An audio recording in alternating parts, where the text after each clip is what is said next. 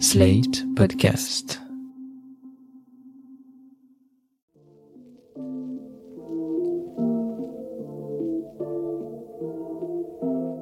Salut et bienvenue dans New Deal, le podcast Slate Ifri TTSO qui décortique l'actualité américaine en compagnie de Laurence Nardon, responsable du programme USA à l'Ifri. Bonjour Laurence. Bonjour Romain. Alors Laurence, les élections de mi-mandat, les mid-term ont lieu dans trois semaines et la campagne bat son plein aux États-Unis. Alors lors de ces élections seront désignés euh, tous les élus de la Chambre des représentants, 34 sénateurs sur 100, et puis aussi de très très très nombreux euh, postes locaux et très divers. Oui, dans les États, c'est souvent le poste de gouverneur qui est en jeu, les chambres législatives, ainsi que des postes euh, à des fonctions comme shérif, board scolaire, etc. C'est vraiment un nombre incalculable dans tous les États. Et en plus de ça, il y aura aussi de nombreux référendums, et ça, on va en discuter. Mais pourrait-on revenir d'abord sur les sujets phares de cette campagne? On sait qu'on parle surtout d'inflation, mais il y a aussi l'avortement, les problèmes judiciaires de Trump, et puis plus largement, les craintes pour la démocratie américaine qui sont jour en ce moment. Je voudrais, si vous le voulez bien, Laurence, que vous reveniez sur ces thèmes importants du débat politique américain. Mais concernant les résultats, vous nous aviez dit à la rentrée que les perspectives s'étaient légèrement améliorées pour les démocrates. Est-ce que vous pouvez là aussi nous dire où nous en sommes et faire un point sur les pronostics des sondeurs? Oui, on va commencer avec les sujets de la campagne. On a dit cette année que c'était vraiment inflation versus abortion, c'est-à-dire que les républicains insistent sur le problème de l'inflation alors que les démocrates, eux, font de la suppression de la garantie fédérale du droit à l'avortement l'enjeu majeur. Et justement, ce qui est frappant dans ces dernières semaines, c'est que l'importance relative de ces thèmes a évolué. On a vu la question de la santé économique du pays et de l'inflation passer vraiment loin devant la question de l'IVG. On va s'appuyer sur un sondage qui est sorti mi-octobre et qui a été fait par le New York Times et le Siena College ils ont demandé à un panel d'Américains quel était à leurs yeux le problème principal du pays. Eh bien la réponse était 26% l'économie, 18% l'inflation et l'IVG loin derrière à 5%. Oui, il y a toujours beaucoup à dire sur ce genre de sondage, puisque quand même les, les, questions sont un petit peu biaisées. Il est difficile de comparer le générique d'une réponse qui dit l'économie est le principal problème du pays avec une réponse qui dit une législation spécifique sur l'avortement est le principal problème du pays. Tout à fait d'accord avec vous, Romain. Mais enfin, ce qui est vrai, c'est que l'embellie qu'on avait notée cet été pour les démocrates, eh bien, elle semble se stabiliser, voire régresser un petit peu ces dernières semaines. Alors, il y a plein de chiffres de sondages. Vous savez, c'est toujours très compliqué aux États-Unis parce qu'on observe des sondages nationaux, alors qu'en réalité, le résultat des élections est une addition de ces euh, dizaines, voire centaines d'élections euh, à travers tout le pays. Mais regardons le taux d'approbation de Joe Biden selon l'agrégateur de sondage 538. Le pire moment pour lui, ça a été en juillet. Il y avait à ce moment-là 57% de mécontents versus 37% d'Américains qui approuvaient son action. Le retour en grâce de Biden, il a atteint un pic début octobre. Il n'y avait plus à ce moment-là que 52% de mécontents et 42% qui approuvaient l'action du président. Depuis début octobre, les chiffres ont cessé de bouger alors qu'il y a quand même encore trois semaines à attendre avant l'élection. Pire encore pour le camp démocrate, si on regarde les segments de l'électorat, on voit que les femmes qui se définissent comme indépendantes, c'est-à-dire ni démocrates ni républicaines, elles ont en un mois basculé du camp démocrate, où elles menaient par 14 points, au camp républicain, avec une avance de 18 points c'est vraiment pas très bon pour le résultat euh, du 8 novembre. Le swing est effectivement impressionnant et pas de bon augure pour les démocrates. En quelque sorte, les, journaux américains disent que l'embellie est intervenue trop tôt, elle a picked too soon. Mais euh, faisons le point, s'il vous voulez bien, sur les résultats au Congrès. Qu'est-ce qu'on anticipe de ce point de vue-là? Pour ça, on va continuer avec les chiffres de 538. Je voudrais aussi citer ceux de Larry Sabato, qui est un universitaire de l'Université de Virginie, qui étudie les sondages dans sa Crystal Ball, une lettre d'information hebdomadaire. Alors selon lui, les démocrates ont une chance légèrement favorable pour conserver le Sénat. Il faut dire que les républicains ont désigné cette année des candidats vraiment pas terribles pour un certain nombre de, sièges qui sont en jeu. La palme revenant sans doute à Herschel Walker, qui est une ancienne star de football américain de la NFL, qui se présente en Géorgie contre Raphaël Warnock, le pasteur qui a été élu sénateur démocrate en 2020. Comme il terminait le mandat de son prédécesseur, il doit déjà se faire réélire. Ok, mais alors c'est quoi le problème avec Herschel Walker? Déjà, il, est très mauvais orateur, mais surtout, alors qu'il se présente comme un candidat ultra-conservateur, eh bien, le Daily Beast a révélé un certain nombre de faits à son sujet début octobre, des faits qui font un scandale vraiment énorme.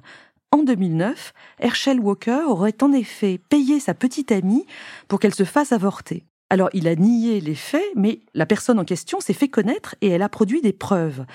Après quoi, un fils qu'il avait eu précédemment avec cette même femme s'est fait lui aussi connaître, Christian Walker, et il a fait des révélations absolument consternantes sur Herschel Walker, donc son père, en expliquant à quel point il avait été euh, nocif dans son enfance. Donc c'est une élection qui est pliée en faveur des démocrates, ça, non?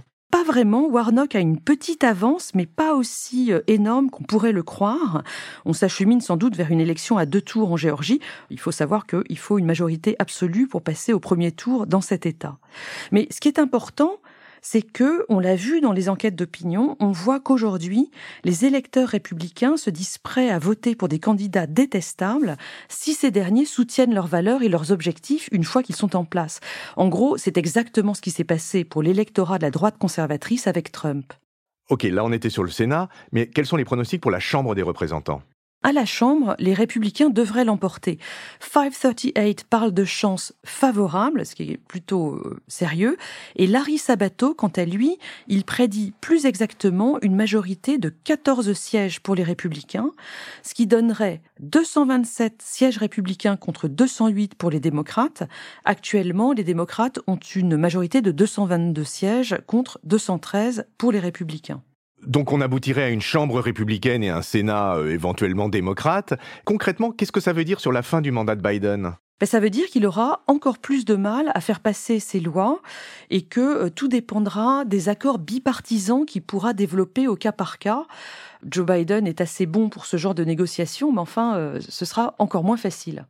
Alors ça c'est pour le Congrès, mais spécificité américaine, les électeurs sont aussi invités à se prononcer sur des référendums. Est-ce que vous pouvez nous faire un petit point là-dessus? Oui, dans certains États, il y a en effet la possibilité de procéder à des référendums qui sont lancés euh, soit par le gouverneur, soit par les chambres législatives, mais aussi par euh, l'initiative populaire.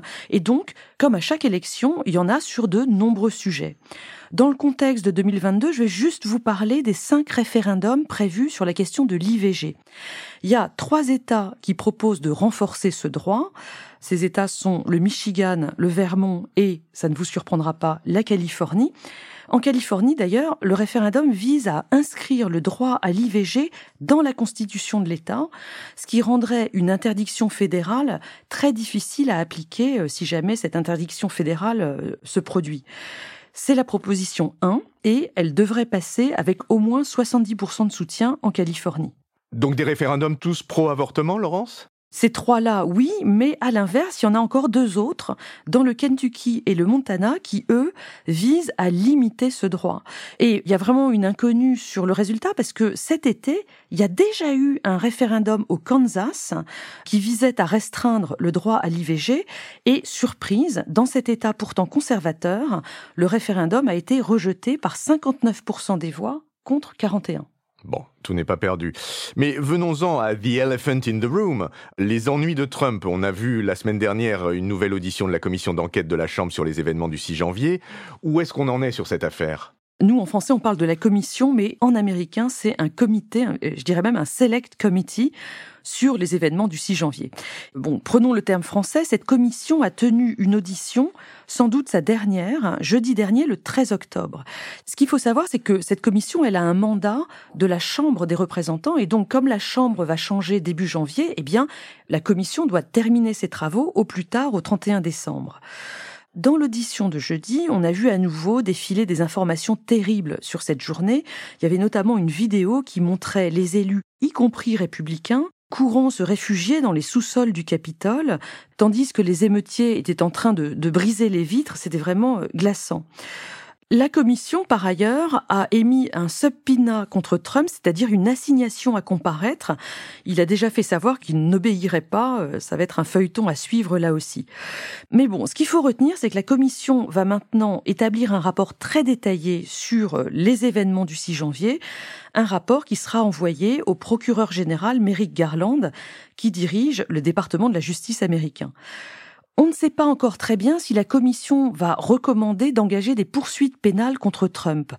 Il y a une base juridique qui serait tout à fait possible, ce serait le paragraphe 3 du 14e amendement qui prévoit que l'on peut démettre de leurs fonctions les personnes qui ont participé à une insurrection ou à une rébellion contre les États-Unis ou qui ont donné aide et réconfort aux ennemis du pays.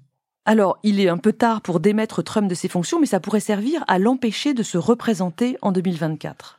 Et en termes d'impact sur les électeurs, comment ça se mesure ça? Ça, c'est vraiment très intéressant. C'est que l'impact des travaux et des auditions de cette commission sur l'électorat ne semble pas très clair, en tout cas pas évident.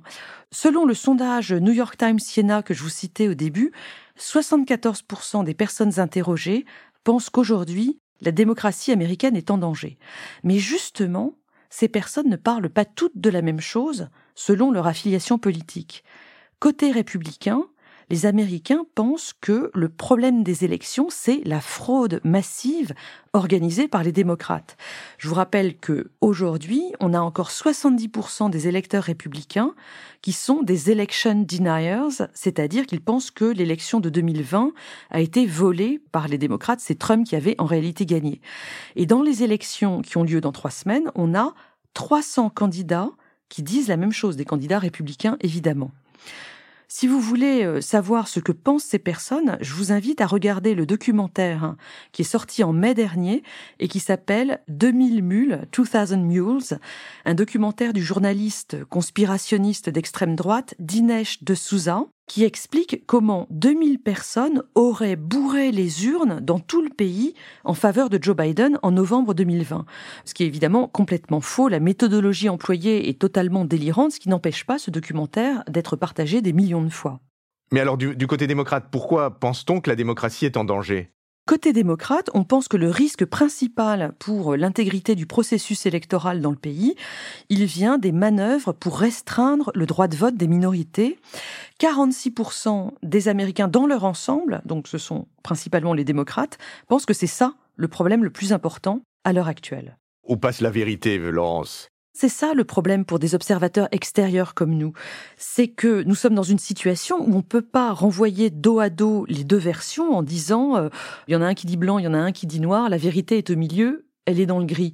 Eh bien non, en fait, il y a quand même une situation très très grave et très risquée pour les élections à venir.